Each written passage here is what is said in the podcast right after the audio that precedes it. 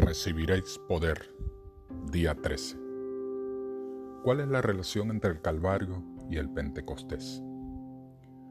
Juan el Bautista declaró que el bautismo del Espíritu Santo constituiría el propósito supremo del ministerio de Jesucristo.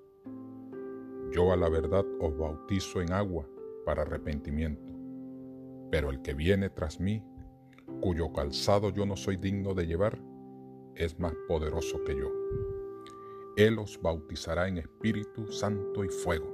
Mateo 3:11.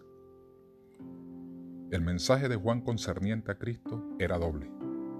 La sangre del Cordero para quitar el pecado y el bautismo del Espíritu para proteger del pecado. O sea, el Calvario y el Pentecostés. La culminación de la obra del Calvario en favor de la dispensación presente se halla en el don del Espíritu Santo enviado por Jesucristo. Estas son dos verdades inseparables. Sin el Calvario no podía haber Pentecostés y sin Pentecostés el Calvario hubiera sido de poco provecho.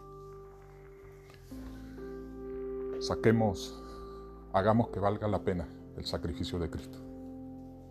Busquemos el Pentecostés personal en cada una de nuestras vidas.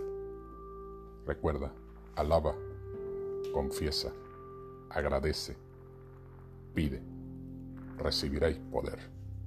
Dios te bendiga en este día.